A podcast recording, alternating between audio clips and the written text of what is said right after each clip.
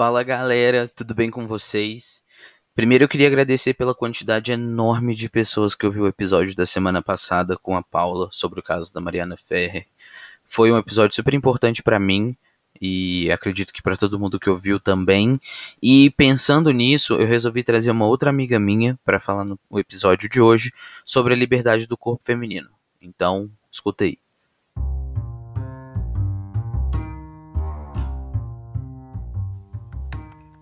Olá, meu nome é Rafa, eu tenho 26 anos e depois de ter dado uma leve surtada durante todo esse tempo de quarentena, eu decidi criar esse podcast.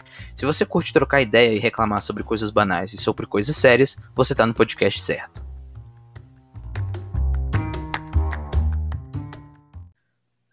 Bom, galera, a convidada de hoje, ela é uma pessoa. A gente já trabalhou junto, a gente fez estágio junto no mesmo lugar, mas ela abandonou a nossa querida Belo Horizonte, foi para Grande São Paulo. Certa está ela.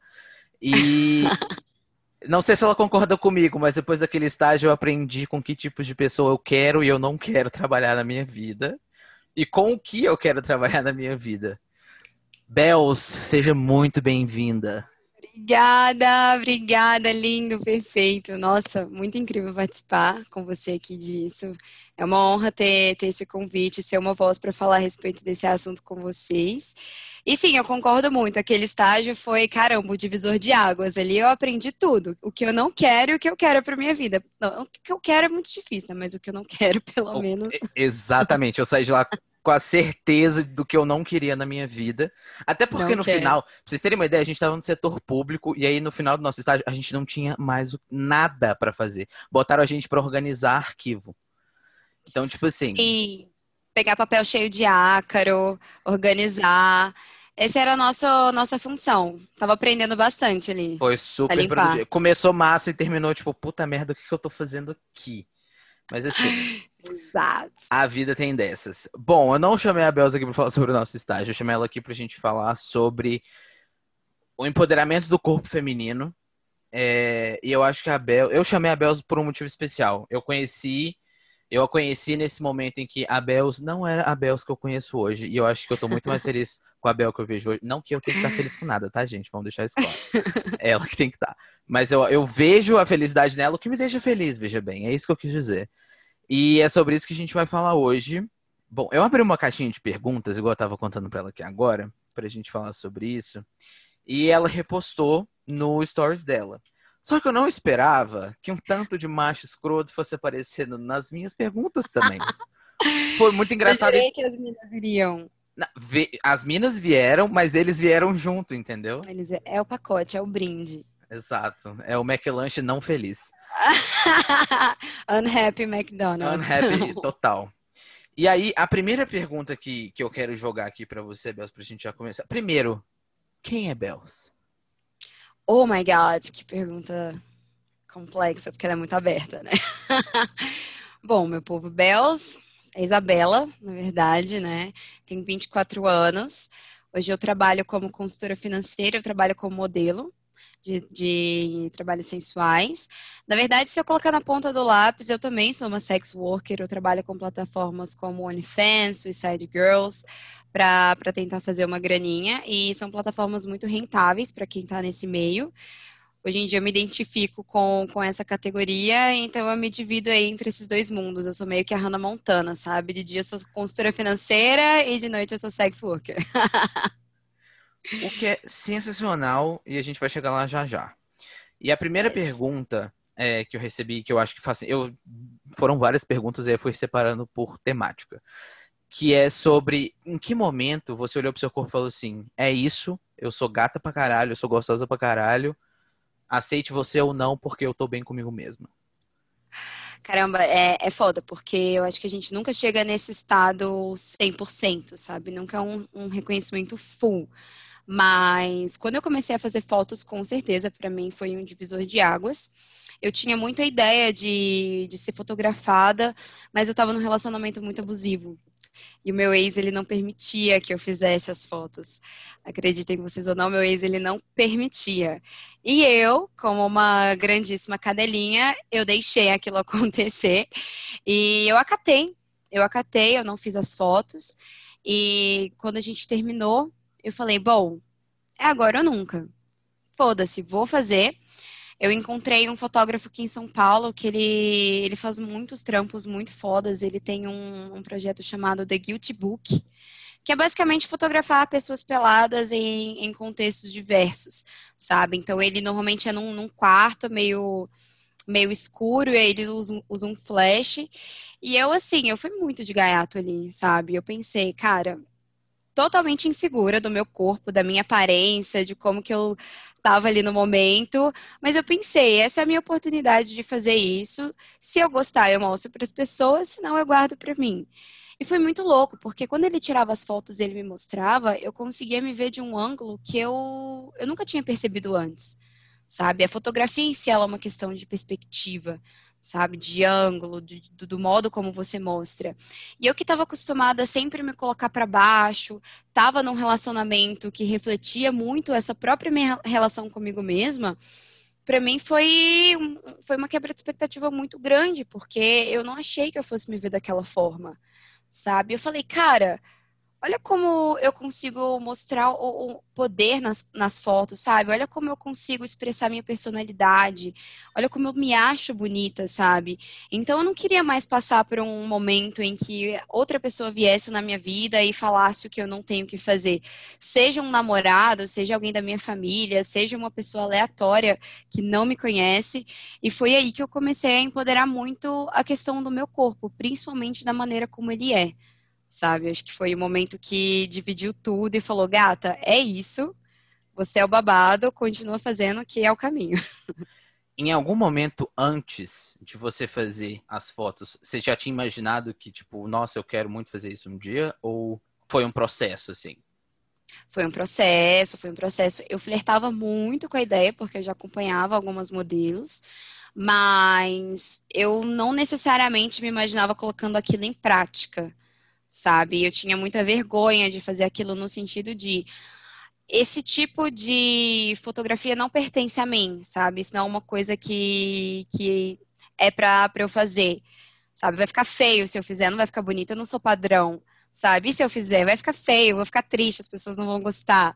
Então, muita insegurança por trás da tomada de decisão, até que de um dia para o outro foi muito foi muito da água pro vinho, sabe? A gente terminou e eu falei, é isso, vou chamar um fotógrafo e vou fazer. Que maravilhoso. Eu acho isso muito foda, porque a gente, eu fiz um episódio mais um tempo passado com dois amigos meus, que, que são gays também, e a gente conversou muito sobre essa questão de como o relacionamento influenciava na vida das pessoas. E um deles até fala que o ex dele falava para ele que ele não poderia brilhar mais que o ex. O ex queria controlar até o tanto que a pessoa aparecia para os outros. E eu acredito que no relacionamento heterossexual, nesse sentido da dominação homem-mulher, isso deve ser muito grande. Porque o machismo, ele basicamente é uma forma de dominação também, né? Do corpo, Sim. principalmente. Isso é muito cabuloso.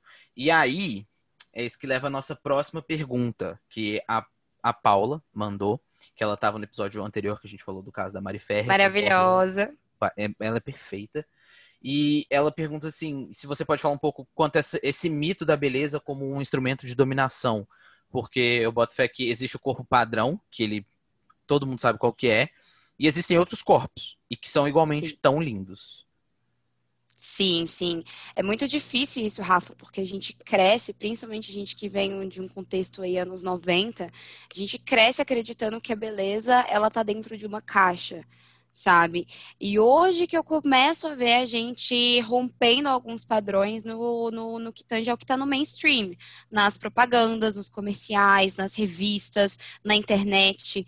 Então, assim, antes de eu, de eu começar a fotografar, eu tinha muita sensação de que o meu corpo ele não era um corpo bonito porque a minha barriga ela não é reta, porque eu tenho celulite, porque eu tenho estria, eu não conseguia ver beleza nisso, até que eu consegui me ver por outro ângulo sabe? Então é muito complicado porque é um processo muito individual, sabe? É, todo mundo tem um momento ali na vida, além de, de toda a pressão da sociedade que a gente já enfrenta para ser magro, bonito, perfeito, bem sucedido. É, todo mundo, eu acho que viveu algum momento na vida que, que marca muito essa questão da autoestima, da sua relação consigo mesmo, sabe? Quando eu era mais nova, o meu irmão mais velho, ele é cinco anos mais velho do que eu. E ele sempre teve uma relação de um pouquinho de ciúmes comigo, por eu ser a única filha mulher, e, enfim, a tratativa dos pais é diferente, mas é uma coisa meio que natural. Só que a minha relação com ele, ela acabou influenciando muito na, na minha relação comigo mesmo, no sentido de eu passava por momentos em que ele me xingava, ele tentava me ajudar, sei lá, no para casa, por exemplo. Ele falava que eu era burra, que eu não conseguia fazer conta, coisas do tipo, sabe? Que eu era feia, que eu era gorda. Então, essas coisas que eu ouvi ali quando eu tinha lá os meus 5, 6, 7 anos, foram coisas que eu cresci acreditando, sabe? Além de toda a pressão que a sociedade ela traz pra gente de, de que a gente tem que ser ali algo muito dentro da caixa. Então, à medida em que eu fui envelhecendo e que eu fui entendendo que o que mais importa é a minha opinião, sabe? E não o que os outros necessariamente pensam sobre mim, foi quando eu virei essa chavinha de começar a ligar o foda-se. Igual eu falei, eu não acho que é um processo, não é, não é um estado pleno, sabe? É muito difícil porque nenhum homem é uma ilha, a gente vive em sociedade, a gente se debate com a opinião dos outros o tempo inteiro, mas é um exercício de você acabar validando a sua opinião e você em primeiro lugar sabe? E eu acho que hoje, eu acho que, cara, eu hoje sou melhor do que eu há seis meses atrás. E isso para mim que importa. Sensacional. E aí eu já, já vou puxar outra pergunta aqui, que é o quão importante foi a sororidade nesse momento em que você decidiu fazer suas fotos? Cara, isso é uma coisa que para mim é polêmica. é polêmica e eu vou abrir caminhos aqui, porque é o seguinte. Antes de eu começar a fazer a fotografia, eu tinha uma relação muito difícil comigo mesma. De desacreditar em mim, etc e tal, coisa que eu já falei, acho que um milhão de vezes. Mas eu tinha uma relação com as mulheres que eu não me orgulhava, sabe? É, eu cresci num contexto de muita rivalidade feminina no sentido de acreditar que a beleza ou a capacidade de outra mulher ela anula a minha que elas não podem coexistir no mesmo espaço, sabe? E quando a gente pensa nessa competição, a gente está competindo para o quê? Para ser validada por quê? Por quem? E na maior parte das vezes é pelos homens, sabe? Tipo, é, independentemente da sua sexualidade, se você é uma mulher hétero, bi, lésbica, a gente acaba vivendo um momento em que a gente precisa muito ser validada pelo outro sabe? Então, ser validada para mim dentro dessa competição feminina era quando um cara me queria ao invés de querer uma amiga minha, sabe? Então, rolavam umas coisas muito muito toscas, assim, de, de, de, entre as minhas amigas, sei lá, um cara tá afim de, de nós duas, e aí, de repente, ele decide ficar com a outra. Pronto, brigamos. Coisas do tipo, sabe? Isso foi ali mais ou menos com os meus 18, 19 anos, e isso me fazia muito mal, muito mal, porque eu, tudo, todas as mulheres que eu via, eu via elas como competição. Eu não conseguia ver elas com outros olhos. Eu achava bonito, mas eu sentia que eu tinha que ser melhor porque eu também tenho que ser validada, sabe? Isso fez com que eu perdesse amizades, isso fez com que eu me sentisse escrota, sabe, do ponto de vista de caráter mesmo. Vou abrir uma história para vocês aqui. Teve um dia, tinha um cara que eu dei médico ele no Tinder. E eu, não, eu tinha muita preguiça de ter um date com ele, sabe? Eu não queria efetivamente ir pro date porque ele era bonito, mas o papo dele era meio chato. E aí ele acabou dando um date com uma amiga minha. E essa minha amiga veio comentar comigo que eles, que eles deram match. E aí eu falei assim: "Ah, é, amiga, que legal". Eu fui mandar mensagem para ele falando assim: "Se você ficar com a minha amiga, eu não vou querer mais ficar com você, tá?" E aí ele acabou ficando comigo, sabe? Então, cara, quando eu olho para trás e vejo esse tipo de atitude, primeiro, que eu acho que é extremamente desnecessária, segundo que eu tenho mais coisa para fazer do que ficar competindo com a minha amiga para ver quem pega algum cara. Tem conta para pagar, na época não tinha. e terceiro que isso é muito reflexo da minha relação de insegurança, sabe, comigo mesma. Então, para eu me sentir segura, para eu me sentir validada, eu preciso que o cara me queira ao invés de ele querer a minha minha amiga. Então, quando eu senti que eu não precisava dessa validação dos outros, que eu conseguia olhar para mim mesma e sentir, cara, segurança em mim, sentir que eu sou uma mulher inteligente, que eu sou uma mulher bonita, que eu tenho várias características, várias, várias qualidades é, para apresentar, sabe? Eu não, eu não preciso de um cara para dizer isso para mim. Entende? E acabando entrando nesse meio, eu conheci outros modelos, eu conheci histórias de outras pessoas. Eu acho que um pouco da minha vinda para São Paulo ela impactou um pouquinho nisso, mas entender que a, a, mulher ela não é uma competição, sabe? E que ela é ela é necessariamente um apoio foi muito importante para mim. E hoje em dia, mais do que nunca, eu vejo a importância da gente se manter unida, porque se você for olhar na ponta do lápis, o sistema ele tá contra a gente. E quando eu falo sistema, eu falo a justiça, eu falo a sociedade, eu falo as instituições, sabe? Uma mulher ela é estuprada, ela tem provas, ela não consegue que a justiça ela, ela esteja do lado dela entende? Então, por isso é tão importante a gente estar tá unida, a gente não competir entre si por um bem maior, porque esse bem maior, entre aspas, na prática ele não vale nada, sabe? É só uma validação do, do sistema mesmo. Então, acho que é um pouquinho polêmico essa minha relação, mas hoje eu consigo ver muito a mulher como um apoio, sabe? Não como uma competição, alguém que está ali para mim, para eu ser melhor, sabe? Eu acho muito foda você falar tudo isso, porque eu acho que eu, como tive uma construção de homem, né? É, essa construção que eu tive como homem ao longo da minha vida de as minhas preocupações eu acredito que sejam completamente diferentes das mulheres e eu, e eu fui perceber isso depois de um tempo assim acho que mais velho quando a gente começa a se tocar das coisas quando a gente sai debaixo da asa dos nossos pais e vai sei lá para o mundo trabalhar faculdade etc porque a minha preocupação em sair de noite na rua é que eu não quero ser roubado sabe é a minha única preocupação Sim. quando eu tô andando numa rua escura. Eu não penso em nada além disso. E é conversando com as minhas amigas e tá tipo, aberto a ouvir as minas, né? Porque eu acho que é uma coisa que nem sempre acontece e Sim. é muito grave que a gente começa a entender esse outro lado, né? É... E eu não tô aqui fazendo o papel do feminista, viu, gente? É só uma coisa de entender o. Esquerda boy. Esquerda Sim. boy, sabe? E aí é, é, era exatamente aí que eu queria chegar. como lidar. E essa pergunta, eu amei essa pergunta. É, quantos apareceram e como lidar com os esquerda boys da sua vida? Do tipo, vamos fazer um ensaio. Você quer tirar ah! comigo? Coisa então, gente, tipo. aparece demais. Tem muita, tem muito, tem muito cara assim que, que quer se aproveitar. Eu, inclusive, é, precisei passar por uma experiência assim para eu começar a pegar a maldade das coisas, sabe? Teve no, no terceiro ensaio, porque assim, eu, eu fiz o primeiro ensaio, postei no Instagram, e aí outros fotógrafos começaram a me seguir sabe? E as modelos começaram a me seguir e as coisas foram fluindo muito naturalmente, até eu estar onde eu tô hoje. Então, assim, no terceiro ensaio que eu fiz, eu fiz com um cara que ele era extremamente amador, assim, sabe? Tipo, não necessariamente falando de, de câmera, de material, mas o, os conhecimentos dele eram muito amadores e a própria tratativa com ele era muito amador, sabe? Tipo, a gente fez as fotos aqui na, na sala aqui de casa, a gente fez as fotos no meu quarto, e eu deixei ele fazer uma foto aqui, ele tá pegando na minha bunda sabe? É, me, me senti confortável para fazer, eu queria uma foto naquela estética, eu estava sendo dona do meu corpo ali 100% e eu, eu permiti aquilo. E aí, depois que, que isso aconteceu, ele me mandou as fotos e tudo mais, e às vezes ele ficava me chamando para falar de coisas que não tinham nada a ver com fotografia, tipo, ah, o que, que você acha de pegar a minha mena enquanto eu assisto você se pegando? Sabe, coisas do tipo. Então foi aí que eu fui percebendo que você vai pegando maldade, não adianta. Tipo, você pode ser a pessoa mais esperta do mundo, você vai encontrar alguém que vai querer tirar algum proveito de você além daquilo.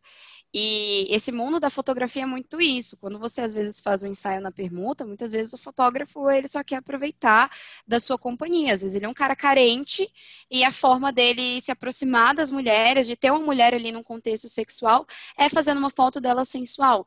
Então, depois desse, desse dia que esse fotógrafo fez essa pergunta para mim, eu falei, cara, eu preciso ser muito seletiva em relação a quem eu vou, vou mostrar o meu corpo, sabe? Porque Existem milhões de riscos aí. Tem o risco do cara pegar as minhas fotos e vender na internet sem eu saber, sabe? Então, assim, é, é, é muito complexo é, por esse ponto de vista. Então, eu precisei criar um filtro para eu, eu lidar com isso. Então, muitas vezes, quando eu vejo um cara fazendo propostas, ai, você gostaria de posar para minha revista aqui, é, que eu vendo ela na Europa por 3 a 4 mil reais, sabe? Tipo, cara, como assim essa revista na Europa que eu nunca ouvi falar? Ninguém nunca ouviu falar dessa revista, não tem histórico de nada, sabe? Então tem os caras que eu costumo ignorar, realmente.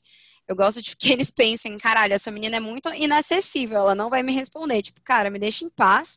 Mas tem uns que eu já gosto de tratar na base do deboche, sabe? Tem dia que eu tô da pra virada, eu gosto de dar umas respostinhas atravessadas. Então eu gosto de ir, ir além, fingir que eu tô interessada mesmo.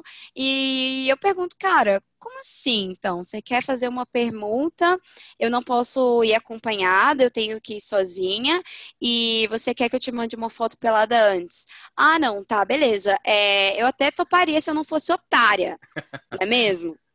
Aí eu fico, eu, eu tem, tem dia que eu tô da virada, aí eu costumo dar uma debochada, assim, mas normalmente eu, eu realmente ignoro, sabe? Porque eu já sei o, o padrão de comportamento que tem ali. E para mim não vale a pena perder o meu tempo respondendo, sabe? Eu realmente prefiro deixar no limbo ali, inesquecido.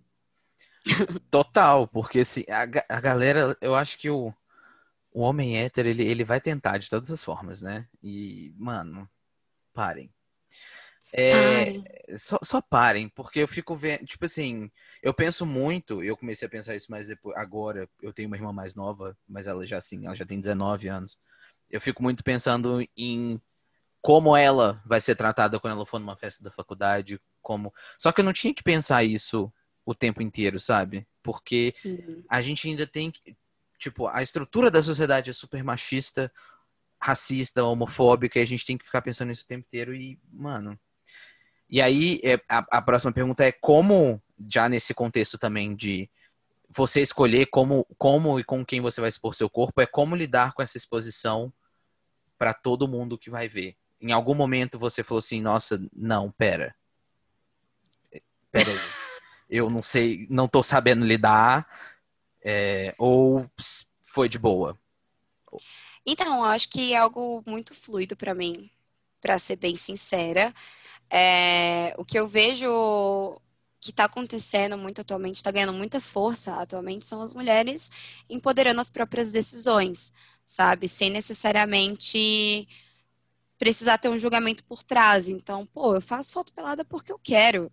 E mesmo se eu estiver fazendo foto pelada porque eu só quero me exibir, é a minha escolha, é o meu direito e foda-se, sabe? Não, não, não, tenho que ter ninguém ali dando pitaco e opinião a respeito, porque é a minha vida, é o meu corpo e são as minhas decisões, sabe?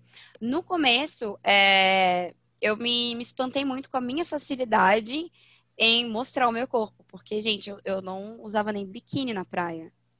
Eu não usava biquíni na praia. Se fosse pra praia, se alguém falasse, bora pra praia, eu falava, bora, mas eu vou ficar de short e de blusa. então, assim, eu fiquei muito espantada com essa facilidade que eu tive em me deixar ser vista completamente nua. É, e aí, voltando até na última pergunta, num contexto em que eu me sinto segura, né? E na hora que eu coloco isso para o público ver, eu, eu não tenho necessariamente um, um limite de até onde eu vou sabe? Porque tudo que eu estou fazendo é com a total consciência de que eu quero, de que eu tomei essa decisão e que ninguém necessariamente me influenciou em, em cima disso. Sabe? É lógico que eu filtro o, os conteúdos. Então, por exemplo, o OnlyFans, eu faço pornô explícito. Eu não libero um OnlyFans para todo mundo, porque é um material pago, né? E eu filtro o público dos Estados Unidos porque é o público que realmente vai ter interesse em pagar pelaquilo sem eu correr o risco da minha imagem vazar aqui, que é o que acontece com muitos modelos. Eles vazam em alguns é, fóruns da internet e acaba perdendo aquela venda que ela poderia estar fazendo para outra pessoa, sabe? Eu tenho esse filtro do, do conteúdo do meu material, mas eu não necessariamente me, me preocupo com a exposição da minha imagem, sabe? Eu acho que a gente tem que tem que abrir um pouquinho mais a mente é, no sentido de entender que aquilo é escolha da pessoa, sabe? Não cabe a mim ter que opinar ou não sobre o que ela está fazendo, porque não tange a mim, sabe? Tange 100% a ela. Então, acho que dentro disso eu meio que liguei o foda-se, sabe? E aí eu posso mesmo, põe uma tardinha ali, o OnlyFans quer ver pelada, paga. tá 100%. Eu fico pensando, será que eu deveria criar um para mim para ganhar mais dinheiro? Óbvio, Porque- em dólar. Pois é, sabe? Tipo, Eu vi, eu sigo um cara no, no TikTok, eu acho que ele mostra todo dia quanto ele faz, é tipo 400 dólares por dia. E ele nem é o supra-sumo da indústria, assim. E eu acho que é isso que eu, que eu gosto de ver, que as pessoas gostam de ver também, que é a pessoa real, né? Real. E a pergunta que eu ia fazer agora é: você acha que as pessoas querem hoje em dia ver mais pessoas reais? Por- ou essa toda essa lógica da indústria sex worker, ela, ela vai mudar essa perspectiva porque agora pessoas normais podem tomar conta do que elas querem postar na internet.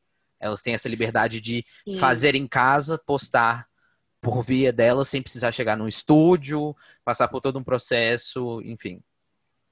Sim. Ah, eu acho que em termos de padrões, assim, eu acho que é um processo muito lento ainda, sabe? Das pessoas quererem ver necessariamente corpos reais. As pessoas, elas não querem ver corpos. Hoje em dia, eu não acho que as pessoas querem ver corpos reais, sabe?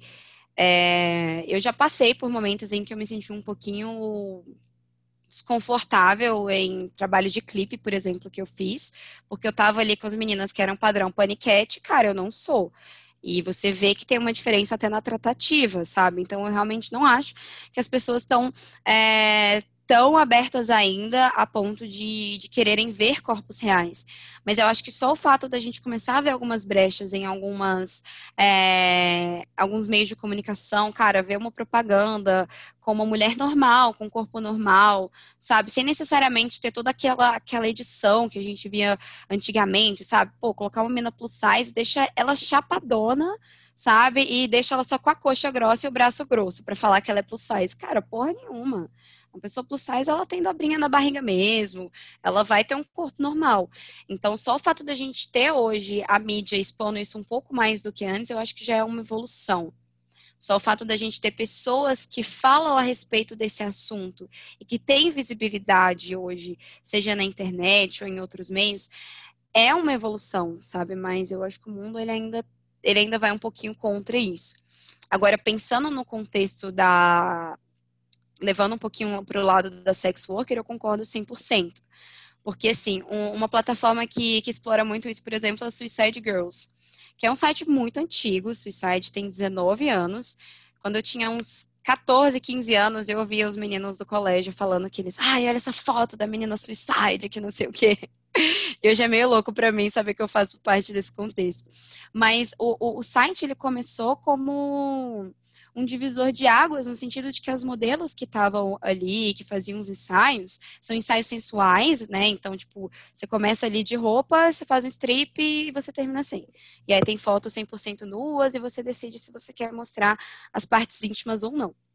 Mas eram meninas normais, comuns, muito parecida com a menina que pode ser a sua vizinha, e era isso que excitava os caras, sabe? Cara, eu tô vendo aqui uma pessoa que ela pode, pode estar literalmente do lado da minha casa e não necessariamente a modelo que tá na capa da Playboy. E hoje em dia a gente vê isso muito acontecendo no mercado pornô, sabe? Assim, cada vez mais as pessoas, elas buscam ver algo que seja tangível. E não necessariamente algo inalcançável, algo que, que seja de mentira. E o fato das meninas agora serem muito donas do próprio conteúdo traz muita verdade para o próprio conteúdo, sabe? Já vi muita menina falar que não faz cena se ela não gozar de verdade, que ela não se sente confortável fingindo o orgasmo na frente da câmera, que ela se sente retardada em ficar gemendo pro nada. sabe? Então, cada vez mais eu vejo o, o próprio público do pornô sendo um pouquinho mais aberto. Mas é aquela coisa, no mainstream é o padrão, mas por baixo dos panos tá lá procurando a coisa mais acessível possível, sabe? Então, é meio que um dilema, né? No final das contas. O, o padrão, ele ainda continua, né? Ele, ele vem, ele, tipo, o padrão existe há milhões de anos. Eu, eu falo que, pra mim, a primeira ideia de padrão que eu tenho na minha vida e que acho que todo mundo vê é tipo de Jesus Cristo, sabe? Branco do olho azul. Aquilo ali não faz sentido nenhum. Sim. E é um padrão europeu que tentaram Não. jogar pra todo mundo, sabe? E eu acho que é dali pra. Da, daquela imagem de Jesus ali pra frente, e a gente tá falando da Idade Média, é isso. E é um padrão que vem até hoje, né? E, Bel, Exato. é, uma amiga minha perguntou em o que que mudou na sua cabeça depois que você começou a fazer, tipo, trampos de sex worker, assim. Se você tem medo de não conseguir alguma coisa, tipo, é, por se expor ou não. Tipo, como, como que você lida com essa exposição no sentido de família, é, relacionamento, emprego? Tá, eu acho que hoje o que mais impacta para mim é a minha relação com o meu emprego. Já aconteceu. Eu trabalho numa empresa grande, não é uma empresa pequena, eu não, não gosto de ficar falando o nome, porque tem toda uma questão de, de trabalho envolvida. E a gente e não quer aconteceu. receber um processinho aqui, que eu não vou ter dinheiro para pagar. Um up, não vou ter. A rescisão não vai cobrir, gente. Tô brincando. É, mas já aconteceu de, de uma pessoa em cargo de liderança expor o meu Instagram para outros, outros líderes da da área em que eu trabalho, é, e eu acabar sendo julgada por isso, sabe? É, receber toque, tipo, ai, é, bloqueia seu Instagram, sabe? Torna ele privado, coisas do tipo, porque aquilo estava sendo falado sobre. E eu sempre tive uma performance muito boa, onde eu trabalho, eu sempre fui reconhecida pelo que eu faço lá, e para mim foi muito difícil ver algo que eu faço fora do meu âmbito de trabalho ser levado para lá e a minha capacidade de trabalho ser julgada por isso. Hoje eu acredito que isso impacta, sim, no meu trabalho, eu não vou mentir. E é muito foda, porque eu tenho uma, uma amiga minha, que foi inclusive uma líder minha que trabalha lá, pessoa incrível, ela move vários projetos de diversidade, enfim, que ela comentou comigo, Bela, eu entendo o que, a raiva que você está passando, de sentir que a sua capacidade de trabalho ela está sendo julgada, mas é a forma como o sistema é. O sistema não é assim desde hoje, sabe? Ele não começou a ser assim agora, ele é assim desde sempre, e não é a gente sozinho que vai mudar, sabe? Não adianta se rebelar contra que a energia que você gasta se rebelando contra é muito maior do que a energia que você vai gastar se você optar por hackear o sistema. E aí ela deu o exemplo da Beyoncé. Eu achei, e aquilo ficou na minha cabeça por muito tempo, porque a Beyoncé ela começou como uma cantora pop, né? Cantava lá Say My Name, Say My Name, uma coisa bem, sabe, pop, amor, chiclete, nananã. E, cara, depois que ela virou um fenômeno mundial, vendeu milhões e milhões de cópias e fez sucesso pra caralho, ela botou o pau na mesa e começou a falar sobre racismo, sobre causas raciais. Tem até um, um, um vídeo, uma paródia que o pessoal tá assim mexendo no computador e aí o pessoal fala: Oh my God, Beyoncé is black. Todo mundo descobre que a Beyoncé é preta, sabe? E, e foi basicamente essa comparação que ela, que ela trouxe para mim. É muito mais fácil você, às vezes, fazer algumas concessões para o sistema, certo? É, para você conseguir entrar nele e você mover suas mudanças. Então é muito mais fácil eu dar o que eles querem de mim hoje, essa é um pouco a relação que eu tenho com o meu trabalho, porque a partir do momento em que eu estou dentro de um cargo de liderança, que eu estou num cargo onde eu tenho mais poder para tomar decisões, eu consigo abraçar muito mais as minhas próprias ideias. Então, se eu, por exemplo, tivesse num cargo de liderança, eu não permitiria que uma mulher fosse julgada por conta do que ela faz ali fora do trabalho. Eu seria a pessoa que defenderia ela, sabe? Então, hoje em dia, essa é a minha relação do minha relação Hannah Montana, né? Do que eu faço fora e dentro do meu trabalho. Eu tento não misturar os dois ao máximo para que não acaba impactando tanto. Mas eu, hoje eu tomei a escolha de fazer o que eu quero e sofrer as consequências desses impactos, sabe? Agora, pensando em termos de relacionamento, minha mãe descobriu que eu fiz foto pelada, gente, ela ficou super chocada. Ela veio me mandar mensagem, ela falou que um cliente mostrou, porque minha mãe ela tem um açaí, né? Eu já comentei com você. E aí ela falou que um cliente mostrou para ela a, a minha foto. Eu Mãe... ia perguntar primeiro, pagou pela foto? Não, pagou, tá querido. pagou, pelo menos paga um açaí em dobro, sabe? De Deus, ajuda na renda familiar. Mas, cara, minha mãe mora em Belo Horizonte, eu moro em São Paulo. É, eu amo a minha mãe, mas hoje eu sou completamente independente dela sabe? Então, muito do que eu trouxe para ela foi, mãe, você primeiro tá julgando as coisas sem saber, porque ela pegou uma foto e ela já acreditou em mil coisas, sabe? Ela já deve ter pensado que eu faço programa ou que sei lá o quê. Na minha cabeça, se eu fizesse também não tenha um, um, o menor problema, o menor julgamento, mas aquela coisa de hackear o sistema, né? Não vou chegar falando para minha mãe, ah, e daí, se eu tiver me prostituindo, o que, que você vai fazer, sabe? Então, eu tentei ter uma conversa muito tranquila com ela, no sentido dela entender o que eu realmente faço e que eu realmente faço dinheiro com isso sabe? Então, no primeiro momento foi um choque para ela, mas hoje em dia ela meio que lida de boa, apesar dela não necessariamente acompanhar, perguntar sobre, sabe? Eu tenho um irmão mais velho que ele é muito problemático. Ele já arrumou vários problemas lá dentro de casa, ele tinha uma relação muito abusiva com a minha mãe. E é, ela, inclusive, colocou ele para fora de casa. Então, eu usei isso de exemplo. Falei: olha, mãe, existem comportamentos que, por exemplo, meu irmão faz e você não julga. Por que, que é eu fazer foto, que é algo que não, não, não tange em nada você, você vai é, implicar, vai achar ruim? Então, assim, mãe cresceu em, na roça, interior de Minas, lá em 1960 bolinhas. Então, assim, eu, eu entendo o contexto de onde vem a, o pensamento dela, sabe? Eu não bato de frente com a minha mãe.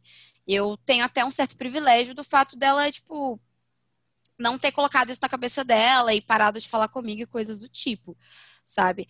Agora, em termos de relacionamento amoroso, esse ex que eu comentei que, que, que impedia, né, de eu fazer as fotos, eu cheguei a voltar com ele no ano passado.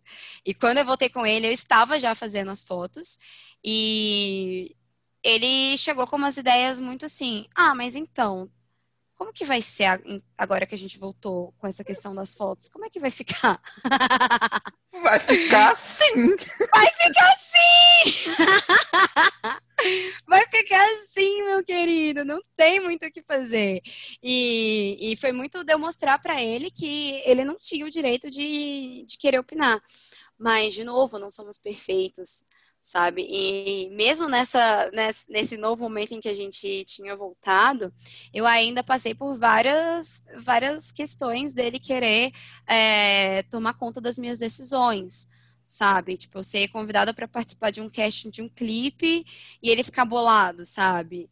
É, eu falar, cara, eu, eu, tenho um ensaio esse final de semana e ele fica bolado. E, e ali eu me sentia cada vez mais acuada, cada vez menos livre para ser quem eu realmente sou, sabe? Tipo, tomar as minhas decisões sem me importar com os outros. E cada vez mais fica nítido para mim que as minhas decisões elas têm que depender única e exclusivamente de mim, sabe? Que eu não posso deixar que a minha mãe ou o meu trabalho ou, ou, ou um relacionamento ele mande no que no que eu quero fazer, sabe? Então eu meio que tento ao máximo possível tomar a decisão por mim sem ficar me preocupando com o que outra pessoa ela vai pensar e foda-se, é isso. A vida é curta demais, é uma só, e se eu for ficar preocupando, eu fico velha rápido e dá com cabelo branco. Não, eu boto muito fé nisso, porque é aquele negócio, velho. Igual você falou, a escolha é única e exclusivamente sua. Se você tá feliz, igual eu falei no início, tipo assim, eu achei muito foda, porque eu te seguia e de repente o seu Instagram mudou. Eu falei, que doido. Porque é aquela coisa de tipo assim, eu tô bem, eu tô fazendo, não vai ser todo dia que eu vou estar bem também. Vai ter dia que um, um macho vai estragar meu dia. Mas, assim, a gente segue. E eu acho isso muito foda. Porque, mano, a sua inteligência, ela jamais vai depender da, dessa escolha de se eu vou querer tirar uma foto pelada, não. E, e aí eu queria já trazer aqui a pergunta final, que é, eu fiz um apanhado e, e eu acho que a melhor forma de fazer essa pergunta é, que dica você tem para quem quer começar a fazer ensaio, a criar um Only, por exemplo, trabalhar com essas plataformas e o que, que a pessoa tem que ter na cabeça dela. Tipo, você precisa entender isso, isso e isso antes de você começar. Cara, eu acho que para quem quer começar com trabalho sensual, eu acho que é muito importante você ter confiança no profissional que está trabalhando com você. Às vezes você pode nem estar tá confiante em você mesmo, tanto que no meu primeiro ensaio eu fui 100% assim, meu Deus, o que que eu tô fazendo? Será que essas roupas estão boas? Será que eu tô. Ai, não tinha certeza de nada. Mas eu tinha muita confiança no profissional que estava fazendo as fotos, porque eu já acompanhava ele há algum tempo, eu já tinha amigas que já tinham fotografado com ele. Então, a, a minha troca com ele conseguiu ser muito natural, o que inclusive ajudou no, no meu desempenho no ensaio. Então, voltando muito naquela, naquele ponto que a gente discutiu sobre os homens se aproveitarem da fotografia para conseguir tirar vantagem de uma mulher, é muito importante você saber com quem você está trabalhando, sabe? Quem é aquela pessoa, é, com o que, que ela já fez, sabe? Ter um contextozinho para que você se sinta segura. Mas em relação a, a, a si mesma, só vai. É, é muito difícil você você ficar se prendendo. É muito difícil, não é muito fácil, a gente se prende muito a vários dilemas, a várias questões internas e externas da, da, da pressão das pessoas, mas se você está afim de fazer, não tem quem te diga que você não pode fazer, sabe? Se mesmo que, sei lá, você não pague as suas contas, você ainda more com seus pais, se você é maior de 18 e você tá com consciência do que você tá fazendo, tá se sentindo segura, é isso, não, não, não tem o que ou, ou quem te fale que você não tem que fazer. No dia que eu fui fazer as minhas primeiras fotos, eu tirei folga e comentei com uma amiga que eu ia fazer, e ela ficou muito chocada sabe? É, é, esse tipo de coisa que a gente não pode ficar se prendendo no que os outros eles vão achar. A gente fica muito preso na opinião das outras pessoas e a gente não consegue dar vazão ao que a gente está sentindo, a gente não consegue dar vazão aos nossos próprios pensamentos. E se eu tivesse me importado com a opinião dos outros antes, primeiro que eu ainda estaria num relacionamento muito fodido. E segundo que eu não faria nada do que eu realmente quero sabe? Então se joga sem, sem você ligar para o que os outros estão pensando, porque no final das contas é você por você mesmo, sabe? Não tem mais ninguém ali que, que vai se responsabilizar pelas coisas boas ou ruins da sua vida, sabe? É você por você mesmo. Então é isso. O OnlyFans é uma plataforma que ela é muito rentável mas ela, ela demanda um pouco de divulgação, sabe? Então, para quem normalmente quer começar com OnlyFans, você tem que tomar a decisão se você vai ou não abrir para o público brasileiro. Hoje eu vejo que eu tenho uma demanda muito grande de, de brasileiros que gostariam que eu desbloqueasse meu OnlyFans aqui, mas eu não não confio muito no público BR para ver para comprar pornô ainda, sabe? Ainda é um público muito de ver pornô de graça. Então eu deixo lá ele preso pro, pro público da gringa, só eles conseguem ter acesso e os, os BRs ficam só pedindo por enquanto. Então o OnlyFans é isso. Defina primeiro se você está disposta a ter seu conteúdo aqui no Brasil, porque se você tiver, é só você divulgar bastante. Porque os caras vão ter que pagar em dólar. Então a, o, o rendimento pode ser, cara pode passar de uma renda extra para ser uma renda meio que fixa. Eu tenho amigas que são advogadas e o caralho, e ela fala que hoje ela tira a mesma coisa ou até mais do que ela tirava antes trabalhando fixo. Então, o que pensar, não é mesmo? Caralho, eu não sabia que era tanto assim para chegar a ser uma renda fixa também. Que doido, eu acho muito doido. E isso dá uma possibilidade de liberdade muito grande para a pessoa também, se ela realmente está afim de fazer aquilo. Eu acho muito doido, muito doido. Exato, é isso. O corpo é meu, o dinheiro é meu. Bora, let's go. Bels, eu queria muito agradecer por falar sobre isso. É, eu quero, eu, como eu sempre falo, esse assunto ele não acaba aqui. Eu acho que a liberdade do corpo, ela continua e vai continuar por mais muitos episódios. E eu vou te chamar mais vezes também. É, conversar com mais minas, porque eu acho que é uma forma também de. Se eu tenho esse espaço e se eu tô tendo pessoas que estão me ouvindo, e mudar essa cabeça dessa galera que ainda infelizmente é tão quadrada, vambora, sabe? Muito obrigado. Eu que agradeço, Rafa, de verdade, a oportunidade. Eu fiquei muito honrada quando você me chamou. É, eu acho incrível esse espaço que você está abrindo para abrir suas ideias. Você sempre teve ideias muito disruptivas e falar sobre as coisas que a gente precisa falar. É necessário falar.